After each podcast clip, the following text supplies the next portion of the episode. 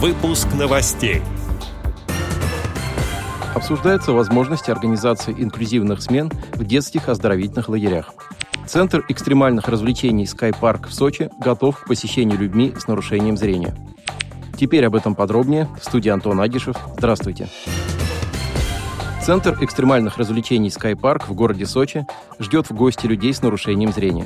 Площадку уже посетил и протестировал незрячий путешественник, блогер и автор портала «Особый взгляд» Владимир Васкевич, который побывал там в рамках проекта «Доступный туризм в Сочи». По его словам, в парке для гостей с разными особенностями здоровья, в том числе с нарушением зрения, доступен, в частности, банджи-джампинг. Прыгнуть на длинном канате вниз можно с разных высот. Владимир выбрал банджи-69, то есть совершил свободный прыжок с высоты 69 метров. Вот как он описал потом свои эмоции в беседе с представителем портала «Особый взгляд». Невероятное ощущение дрожи в ногах перед полетом, чувство свободного падения, свист ветра в ушах и мягкий отскок на эластичном канате. Ждал, что торможение будет жестким, как при раскрытии купола парашюта, но здесь все происходит очень нежно. Однако, когда в падении набирается скорость, невольно хочется закрыть глаза.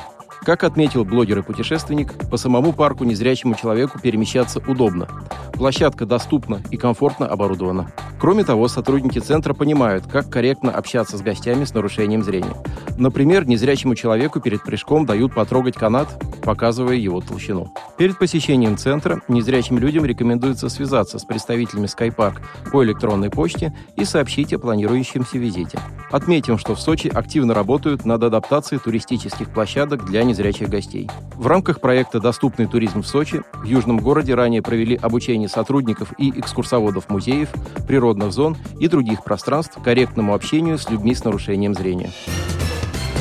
Отдых в детских оздоровительных лагерях в настоящее время пока недоступен для детей с ограниченными возможностями здоровья. Это связано с тем, что там не оборудована доступная среда для таких ребят и нет специально обученного персонала. Чтобы решить эту проблему, необходимо объединить усилия медицинских работников, педагогов и социальных работников. В Палате молодых законодателей при Совете Федерации приняли решение собрать информацию в регионах о доступности лагерей для детей с ОВЗ.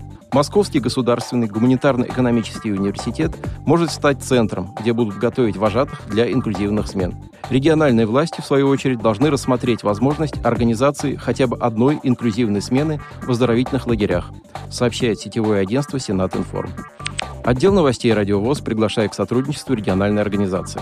Наш адрес – новости собака радиовоз.ру. О новостях вам рассказал Антон Агишев. До встречи на Радиовоз.